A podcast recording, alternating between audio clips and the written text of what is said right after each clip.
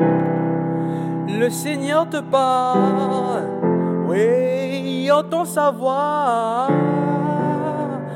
à travers la parole de ça.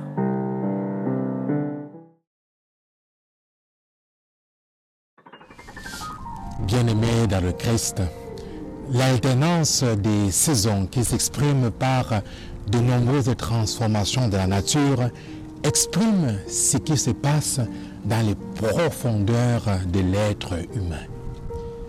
Une fois de plus, dans l'évangile de ce jour, le Christ utilise plusieurs illustrations à partir de la création, à partir de la nature. Il prend aujourd'hui l'exemple du figuier, du bourgeonnement euh, du figuier euh, au printemps pour exprimer toutes ces transformations. Nous voyons, bien aimés dans le Christ, avec ce temps que nous vivons, la nature se transforme, change. Et quand les feuilles tombent deviennent brunes ainsi, on sait que c'est l'automne qui est à, nos portes et par la suite l'hiver et plus tard le printemps et ensuite l'été.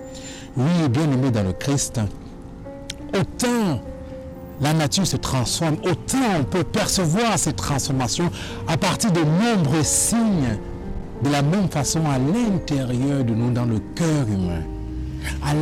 dans les profondeurs de l'être humain, il y a de nombreuses transformations.